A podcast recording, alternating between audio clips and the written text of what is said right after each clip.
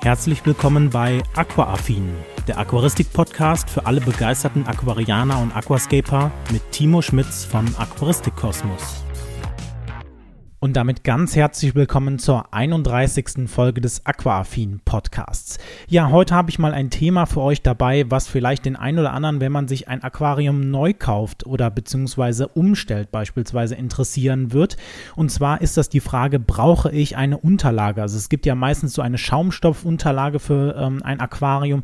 Brauche ich die und wofür ist die überhaupt? Aber bevor wir dazu starten, deswegen gibt es nämlich auch nur diese eine Frage, kommen wir mal zu den Neuerungen oder zu den Sachen, die sich so in den letzten ähm, zwei Wochen hier getan haben.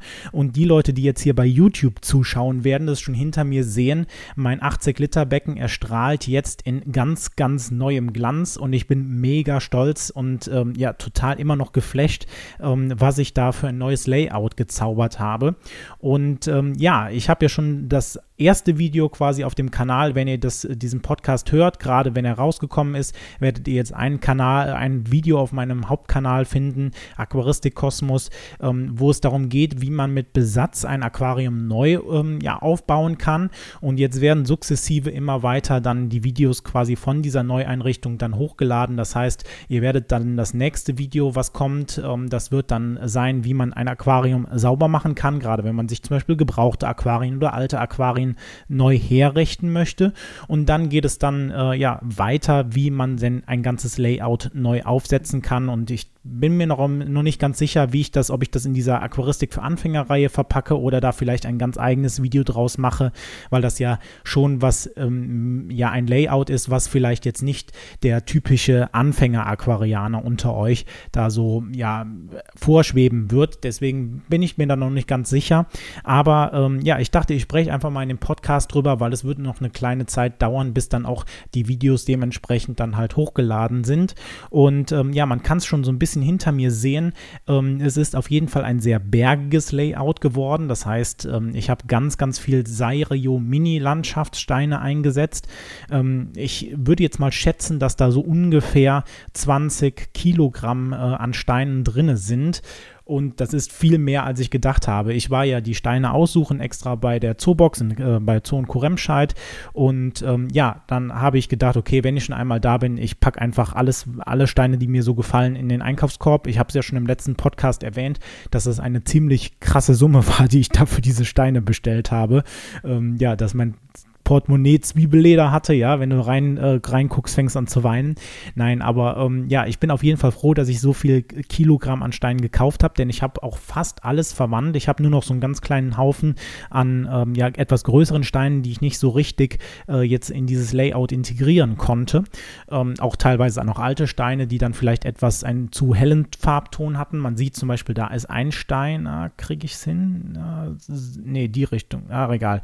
Ähm, da ist ein Stein, der ist etwas heller und der war halt schon in einem anderen Layout drin und ist halt irgendwie, ich weiß nicht, warum er heller geworden ist. Auf jeden Fall ähm, ist er dann beispielsweise nicht in diesem klassischen Grau, sondern etwas heller. Und da habe ich dann halt einige Steine aussortiert.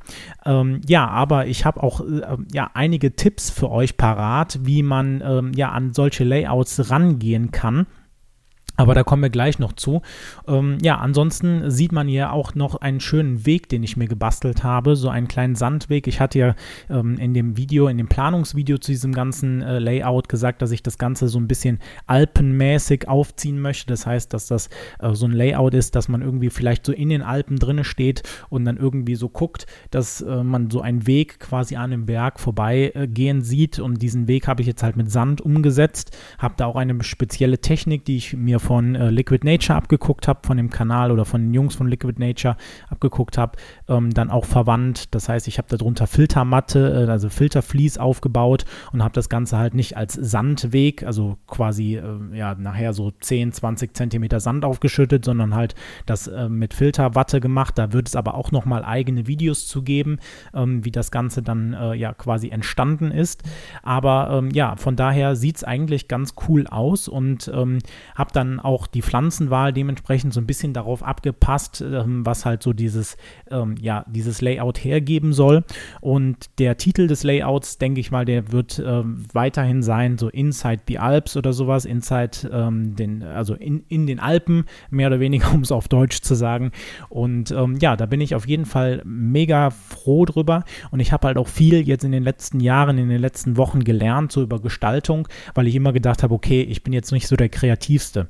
Und habe auch immer gesagt, ja gut, ich sehe mich halt überhaupt nicht in dieser Aquascaping-Ecke. Also als Aquascaper würde ich mich jetzt persönlich nicht bezeichnen, weil ich versuche natürlich klar, irgendwelche Stilmerkmale vielleicht in so ein Aquarium reinzubringen. Oder mein erstes 80-Liter-Becken äh, habe ich auch versucht, das so ein bisschen am goldenen Schnitt abzu, ähm, äh, mich abzuarbeiten, beziehungsweise ein bisschen mit der Tiefenwirkung zu spielen.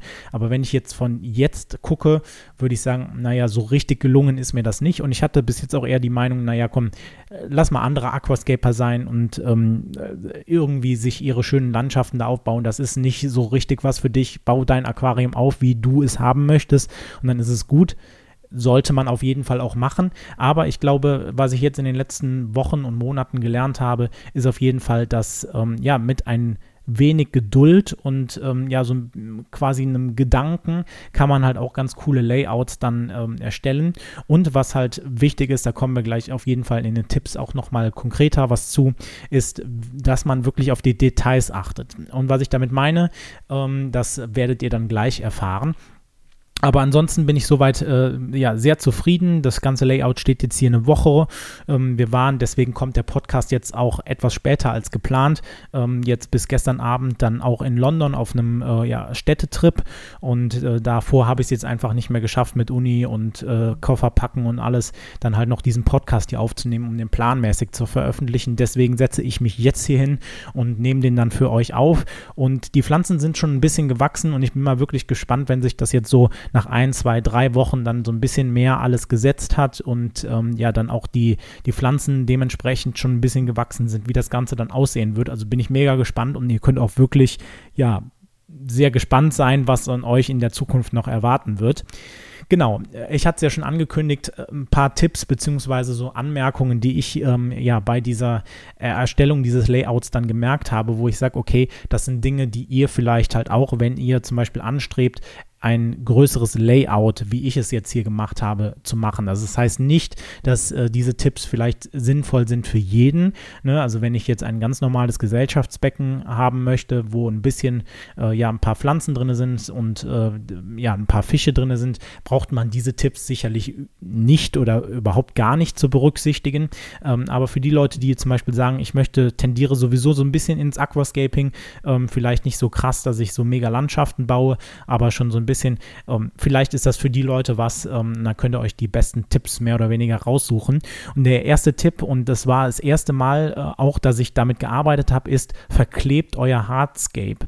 Ähm, ich habe bis jetzt immer danach gearbeitet, dass ich gesagt habe, okay, ich schütte halt einfach Soil oder Kies oder was auch immer auf und platziere dementsprechend mein Hardscape in diesem Kies drin und dann passt das schon. Und ich habe jetzt im 80 Liter Becken wirklich gemerkt, okay, ähm, je länger das Becken steht, desto mehr oder weniger wird der Boden plan. Das heißt, gerade auch wenn man einfach so versucht, so ein bisschen schräg die Sachen, ähm, weil man ja sagt, dass der Bodengrund nach hinten aufsteigen soll, um so ein bisschen Tiefenwirkung zu erzeugen, ähm, merkt man so mit den Jahren, wenn man die Steine bewegt, vielleicht auch mal rausnimmt, um sie sauber zu machen, etc., ähm, dass dann halt einfach das Layout mehr oder weniger verloren geht oder halt auch einfach diese Schräge im Boden verloren geht, die man haben möchte. Und ähm, da habe ich mir jetzt, weil ich halt auch natürlich sehr, sehr viel mit Steinen gearbeitet habe und die Steine auch etwas, ja, ich sag mal, ähm, expositionierter in diesem Aquarium stehen sollen, ähm, habe ich mir halt natürlich Gedanken gemacht, wie kriege ich das Ganze zum Halten und wie ist es halt, wenn ich dann irgendwie mal da dran komme beim Saubermachen oder Pflanzenschneiden mit dem Zusammenfallen. So, und da habe ich halt eine Methode gefunden, die eigentlich im Aquascaping total gang und gäbe ist. Ich kannte sie vorher bis jetzt nicht, habe es das erste Mal ausprobiert und das ist einfach das Hardscape festzukleben. Und zwar mittels Sekundenkleber und Watte. Und ähm, ich habe mir einfach bei Amazon ähm, ja, die, den ersten Sekundenkleber, den ich da gefunden habe, bestellt, also in einer großen Tube, weil ich habe für das ganze Ding schon wirklich eine ganz große Tube gebraucht. Also das heißt, da würde ich euch auf jeden Fall empfehlen, genug zu bestellen. Und habe mir dann hundertprozentige Baumwolle geholt, also als Watte und ähm, genau, habe dann das ganze Hardscape damit wirklich verklebt und an vielen, vielen Punkten verklebt, sodass du halt da wirklich auch dran wackeln kannst und das Ganze geht halt nicht auseinander. Jetzt fragt der eine oder andere sich natürlich, naja, wie kriegst du das denn irgendwann mal wieder raus? Und das ist eigentlich auch ganz einfach, indem man halt beispielsweise mit einem Schraubenzieher oder sowas halt ein bisschen hebelt und dann lösen sich diese Verbindungen eigentlich relativ gut. Ähm, ich kann es natürlich jetzt nicht äh, aus der Erfahrung sagen, aber die Videos, die ich gesehen habe, ähm, da ist es total einfach. Ich habe auch mal zur Probe einfach mal einen Stein verklebt und da ging das halt auch wirklich wunderbar nach einem Tag äh, mit Hebel ähm, durch den Schraubenzieher wieder ab. Aber es ist halt so stabil, dass man sagt, okay, wenn ich da jetzt mal dran wackele oder mit einem Kescher dran komme oder mit einer Bürste so ein bisschen drüber gehe, dass das zumindest stabil stehen bleibt. Ähm, das ist halt also der erste Tipp, den ich euch an der Stelle geben möchte, dass du auf jeden Fall dein Hardscape dann, wenn du gerade auch solche großen Aufbauten hast oder beispielsweise Hanglayouts realisieren willst, natürlich dein, äh, dein Hardscape festklebst klebst. Das kannst du auch mit Wurzeln machen, das kannst du mit Steinen machen, ähm, aber hab es auf jeden Fall fest, sodass halt dein, ha dein, dein Hardscape oder dein Layout dir auch über die Zeit erhalten bleibt, weil gerade wenn man sein Aquarium vielleicht etwas länger betreibt und das andere Becken, das andere Layout hat jetzt hier halt zweieinhalb, drei Jahre gestanden, so grob, da ist es natürlich wichtig, dass die Idee vielleicht vom Anfang irgendwie erhalten bleibt. Und das funktioniert halt nicht, wenn äh, ja, man alles immer bewegen kann. Und ähm, ja, von daher ist das so ein Tipp von meiner Seite. Ein anderer Tipp ist, ähm, dass ihr den Bodengrundaufbau halt dementsprechend auch wählt, wie ihr jetzt euer Layout wählen möchtet. Ich habe ja jetzt hier ein relativ bergiges Layout und ich hätte jetzt natürlich hingehen können und hätte das alles mit Soil hinten aufkippen können und ähm, ja, das wäre natürlich A, sehr kostspielig geworden und B, ist natürlich die Bodendurchflutung, gerade wenn der Soil irgendwann matschig wird und halt zerfällt, ähm, ja, auch nicht mehr ganz so gut.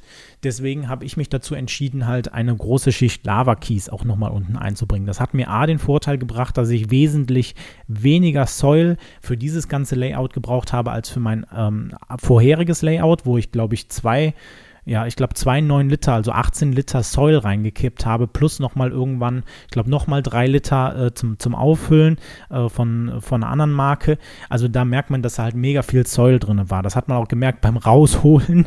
Ähm, und äh, ja, von daher ist da der, der, Tipp auf jeden Fall, dass du dir einen äh, ja, Bodengrundaufbau überlegst, dem äh, ja dein Layout auch gerecht wird. Das heißt, dass du dann versuchst, gerade wenn du ja etwas höher bauen willst, dass du vielleicht nicht alles mit Soil auffüllst, auffüllst, sondern beispielsweise auch mit Lava-Keys auffüllst.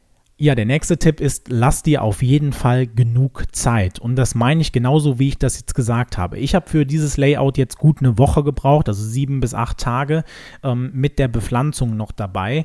Ich habe natürlich jetzt ganz viele Sachen auch aufgenommen, also Content quasi für euch produziert.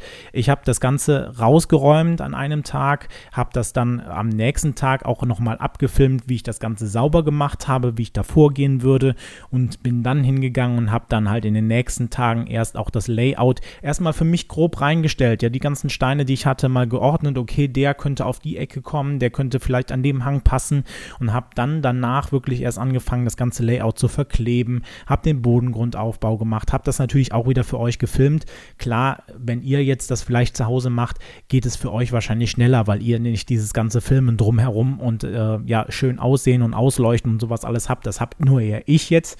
Aber ähm, ihr könnt auf jeden Fall ein paar Tage ähm, ja euer Layout wirklich gestalten. Und ihr macht euch da keine Sorgen. Genau aus diesem Grund habe ich ja dieses Video gemacht, wie man mit Besatz umzieht, dass man nicht seine Fische irgendwie in einen Eimer ähm, ja, reinschmeißt oder reinlegt ähm, und dann halt sagt, okay, ich muss aber jetzt ganz, ganz, ganz schnell mein Layout hinkriegen, äh, einfach nur so hinrotzen, Entschuldigung, in Anführungszeichen, und dann sagen, okay, damit ich jetzt endlich die Fische wieder aus dem Eimer raus in das Becken rein äh, überführen kann, sondern dass man sich wirklich in Ruhe Ruhe Zeit lässt, die Tiere in einen großen, ja, ich sage jetzt einfach mal, in einen großen Pool, in ein Zwischenaquarium überführt, was man ganz einfach beispielsweise mit diesen Sammlerboxen machen kann, wie ich es in, in dem Video auch erwähnt habe, ähm, und dann sich die Zeit nimmt, das Ganze auch wirklich A zu genießen natürlich, weil ich finde, wenn ich jetzt an Neugestaltung denke, das macht ja mir auch Spaß. Also ich mache das ja nicht nur, weil ich irgendwie sage, okay, ich möchte jetzt ein neues Layout stehen haben, sondern einfach auch, weil mir dieser Prozess ja Spaß macht, irgendwas Neues zu erschaffen und sich dann natürlich das ähm, dann auch freizuhalten und das vielleicht über mal ein Wochenende zu strecken, ne? dass man sagt, man fängt freitags an, das Ganze rauszuräumen, dann am nächsten Tag mal so grob die, ähm, den, das neue Layout ähm, sich hinstellt, ähm, beziehungsweise überlegt und dann halt vielleicht die Pflanzen einsetzt. Und ihr braucht auch keine Angst haben, wenn ihr jetzt zum Beispiel freitags Pflanzen gekauft habt, ähm, wenn die halt in einem Wasserbottich beispielsweise stehen, äh, vielleicht noch so ein bisschen in Fensternähe oder vielleicht mit einer kleinen Lampe darüber, also jetzt eine, eine Aquarienlampe oder sowas, dann sollte da auch an der Stelle mit den Pflanzen nichts passieren. Ich habe jetzt hier an der Stelle wirklich nur in vitro eingesetzt an Pflanzen und habe jetzt immer noch Pflanzen übrig, weil ich hier ähm, die Leute, die jetzt auf YouTube sehen, die können das sehen. Ich werde es mal für die Leute beschreiben, die jetzt nicht auf YouTube zugucken. Das ist quasi eine kleine Wurzel, die, wenn man sie andersrum ähm, nimmt, halt so aussieht wie so ein kleiner Baum. Und das Ganze soll halt dann mit ähm, Java-Moos glaube, ich habe Java-Moos bestellt oder war es Christmas-Moos? Ich weiß es schon gar nicht mehr. Aber auf jeden Fall mit Moos quasi verziert werden, sodass das halt dann aussieht wie Bäume. Und das Ganze habe ich jetzt hier noch nicht gemacht und die In-vitro-Töpfchen der, der Moose warten jetzt immer noch schon seit, oh, gut, jetzt anderthalb Wochen, zwei Wochen. Wie lange ist es dann schon her? Ähm, darauf, dass sie halt verpflanzt werden. Das heißt, ihr braucht da auf jeden Fall keinen Zeitdruck zu haben von irgendeiner Seite und halt wirklich euch, ähm, ja, gewissenhaft ähm, könnt ihr euch dann überlegen, was ihr mit dem Layout macht. Das ist vielleicht noch der andere Tipp. Und dann der letzte Tipp, den ich jetzt hier in diesem Podcast, ähm, ich werde dann nochmal ein ganzes Video darüber machen, was ich jetzt aus diesem Layout auch gelernt habe, was meine Tipps für euch da sind, aber vielleicht nochmal für diesen Podcast ist, schaut auf die Details. Und ich habe das selber damals überhaupt nicht so wahrgenommen, beziehungsweise habe das gar nicht so wertgeschätzt und habe das jetzt erst bei der Aqua Expo in Dortmund, wo ich war und mir die Becken mal angeguckt habe, gesehen, dass man mit Details im Aquarium sehr, sehr viel machen kann. Ähm, und da spreche ich jetzt nicht von Details so, okay, ähm, ist der eine Sand oder der eine Sandberg oder ähm, Säulberg jetzt auf dieser Seite oder dieser Seite, sondern dass man halt auch viel mit dem Hardscape, mit den Details spielen kann. Ähm, gerade wenn man jetzt zum Beispiel, wie ich jetzt Sairium Mini-Landschaft äh, nimmt, dass man halt nicht immer nur ein oder zwei Größen von Steinen hat, die man dann im Aquarium platziert, sondern beispielsweise auch mal Bruch hat.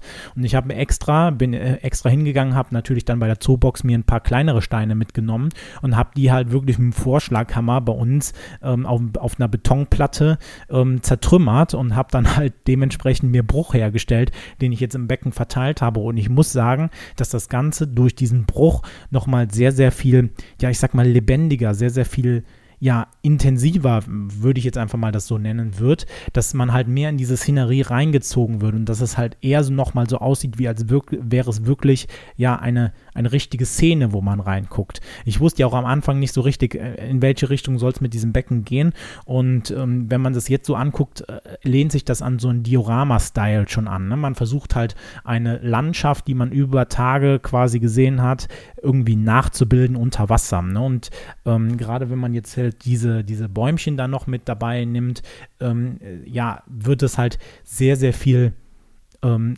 realistischer, glaube ich. Also ähm, ihr werdet auf jeden Fall genug Sequenzen, Videosequenzen von dem Becken sehen und dann werdet ihr hoffentlich sehen, was ich meine, weil ich glaube, dass das Layout zumindest das ist, was bis jetzt, zumindest von den Layouts, die ich in meiner Aquaristik-Karriere schon gemacht habe, das ist, was so von dem, ähm, ja, von dem Punkt, ähm, von dem Stilpunkt, sagen wir mal so, vielleicht noch am besten aussieht, beziehungsweise was so eine Landschaft wirklich nachbildet.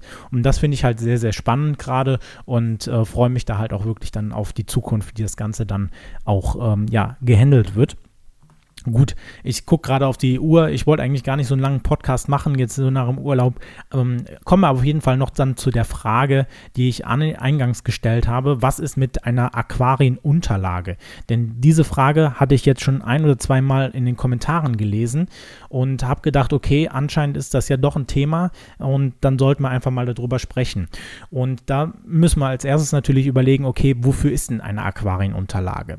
Und man kann natürlich jetzt ein Aquarium einfach auf einen Tisch beispielsweise oder auf einen Schrank setzen. Das Problem, was man natürlich dabei hat, ist, dass der äh, Kasten natürlich aus Glas besteht. Und wenn der Tisch jetzt beispielsweise nicht hundertprozentig sauber ist und da auch nur ein oder zwei Sand- oder Kieskörnchen vielleicht noch drauf liegen geblieben sind oder vielleicht unter dem Aquarium klebten, weil man das irgendwie auf dem Bett oder auf Sofa abgestellt hat, irgendwie mal und da ist irgendwas an der Scheibe drunter ge ge ähm, gehangen, dann ist es natürlich so, dass wir das natürlich mit dem Aquarium auf dem Schrank äh, ja, fest, äh, festmachen oder befestigen. Und jetzt passiert folgendes. Wenn ihr natürlich jetzt beispielsweise euren Bodengrund, euren Hardscape, äh, euer Hardscape, das Wasser, alles da reinfüllt, dann ist es natürlich so, dass da halt mega viel Spannung im Glas entstehen kann, weil da halt eine Unebenheit ist. Gerade halt, wenn man zum Beispiel jetzt an Kieskörnchen denkt, was man vielleicht nicht so gesehen hat, ähm, da ist ja natürlich eher sehr, sehr viel Druck auf dem Aquarium oder durch das Aquarium halt auf dieser Scheibe. Und sobald da halt nur eine kleine Unebenheit ist, kann, es muss nicht, aber kann sein, dass dann diese Glasplatte halt einfach durch diese Spannung, die halt da drauf ist und diese Unebenheit dann springt. Und genau an dem Punkt hakt dann halt nämlich diese Unter, äh, diese ja Unterlage oder ja wie soll man sie anders nennen, Schaumstoffmatte, wie auch immer ein, denn die soll eigentlich nur verhindern, dass eine Glasscheibe an deinem Aquarium durch halt diese ähm, ja, Unebenheiten vielleicht auf deinem Schrank, auf deinem Tisch, wo auch immer du dein Aquarium stehen hast, springt.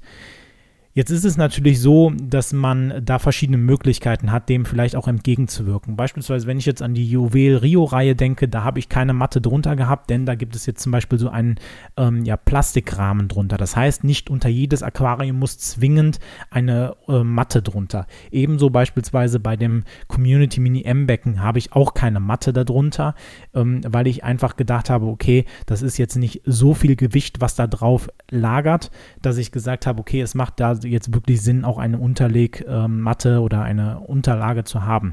Bei dem 80 Liter Becken, da habe ich die, weil ich ähm, da natürlich alleine von dem Gewicht jetzt der Steine, also ich hatte es schon vorher in dem Layout, ähm, aber auch ähm, von dem Gewicht der Steine natürlich jetzt schon eine große Menge da habe und da möchte ich auf gar keinen Fall, dass ich halt 80 Liter ähm, oder äh, also brutto 80 Liter, was es netto sind, keine Ahnung, ähm, möchte ich natürlich nicht, dass die sich dann halt im Raum ergießen.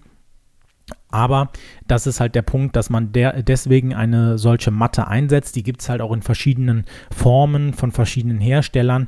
Äh, ich habe jetzt beispielsweise hier eine gehabt, die man sich dann auch selber zuschneiden musste. Da kann man beispielsweise sagen, okay, entweder schneidet man sie sich wirklich zu, dass man halt die Maße auf die Matte macht und dann wirklich zuschneidet. Man kann aber auch einfach hingehen und die ganze Matte natürlich dann einfach beispielsweise auf dem Unterschrank festkleben und dann an der Seite mit Cuttern wirklich das Ganze schön abschneiden. Meistens muss man auch sagen, ja, man sieht sie nicht wirklich. Also ich finde sie jetzt überhaupt nicht mehr störend bei dem 80 Liter Becken hier hinter mir.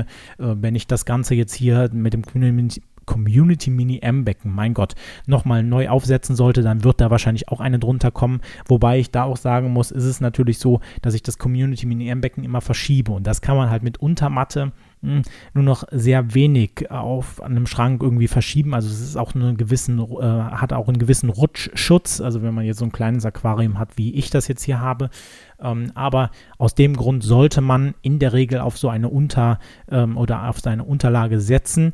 Ähm, das steht aber auch meistens, wenn ihr jetzt zum Beispiel so ein Set gekauft habt, bei dem Aquarium dabei, ob man eine, Unter, äh, eine Unterlage braucht. Ich will immer Unterlegscheibe sagen, ich weiß auch nicht warum, ähm, eine Unterlage braucht. Ähm, und wenn da halt steht, dass keine Unterlegmatte Unterlegmatte. Siehst du, da fange ich schon wieder an. Unterlegscheibe. Nein, die Unter Unterlage, ähm, dass dann ähm, natürlich auch keine darunter muss, beziehungsweise auch wahrscheinlich keine drunter sollte. Aber da müsst ihr immer bei eurem Aquarium drunter dann äh, oder bei dem Hersteller nachschauen, ob das empfohlen wird oder nicht. Ähm, ich habe da selber jetzt noch nie Berührungspunkte mit gehabt, aber habe es auch schon mal gehört, dass ja je nachdem, wenn es jetzt einen Aquarienbruch oder Glasbruch gegeben hat, vielleicht auch die Versicherung mal nachfragen kann, ähm, ob da eine Matte genutzt worden ist oder nicht, ähm, weil diese halt ja versucht, den Glasbruch zu vermeiden. Und einige Versicherungen, also da solltet ihr euch auf jeden Fall dann mit euren Versicherungsbedingungen, sofern ihr euer Aquarium versichert habt, was ich erstmal sowieso jedem empfehlen würde, ähm, dass ihr dann halt da an der Stelle auch nochmal nachlest, ob das dann, wenn ihr ein Aquarium ohne diese Matte betreibt, dann auch wirklich abgesichert ist, weil das ist halt einfach nochmal was, was vielleicht dann an der Stelle nochmal, ich sag mal, nicht ganz so nett sein kann, wenn man dann feststellt, ups, ähm, ich hätte eine Matte nehmen sollen und die Versicherung zahlt beispielsweise bei Glasbruch nicht. Es wäre nicht die erste Scheibe, die mal kaputt geht ähm, bei Aquarien. Von daher, ähm, ja, achtet auf jeden Fall darauf und ich hoffe, ich habe dann mit dieser, mit diesem, mit dieser Antwort quasi ähm, dann diese Frage hoffentlich dann auch gut beantwortet. Gut, das soll es jetzt dann von diesem Podcast für diese Woche hier sein. Dann bedanke ich mich ganz herzlich fürs Zuhören und ich würde sagen, wir hören uns in der nächsten Podcast-Folge wieder. Macht's gut, bis dahin. Ciao. Das war Aquaaffin, der Aquaristik-Podcast für alle begeisterten Aquarianer und Aquascaper. Wenn du auf YouTube zuschaust, vergesse bitte nicht, den entsprechenden Kanal zu abonnieren. Andernfalls bewerte doch bitte diesen Podcast und schaue gerne mal auf meinem YouTube-Kanal vorbei. Den Link findest du wie immer in den Show Notes. Also, bis dann!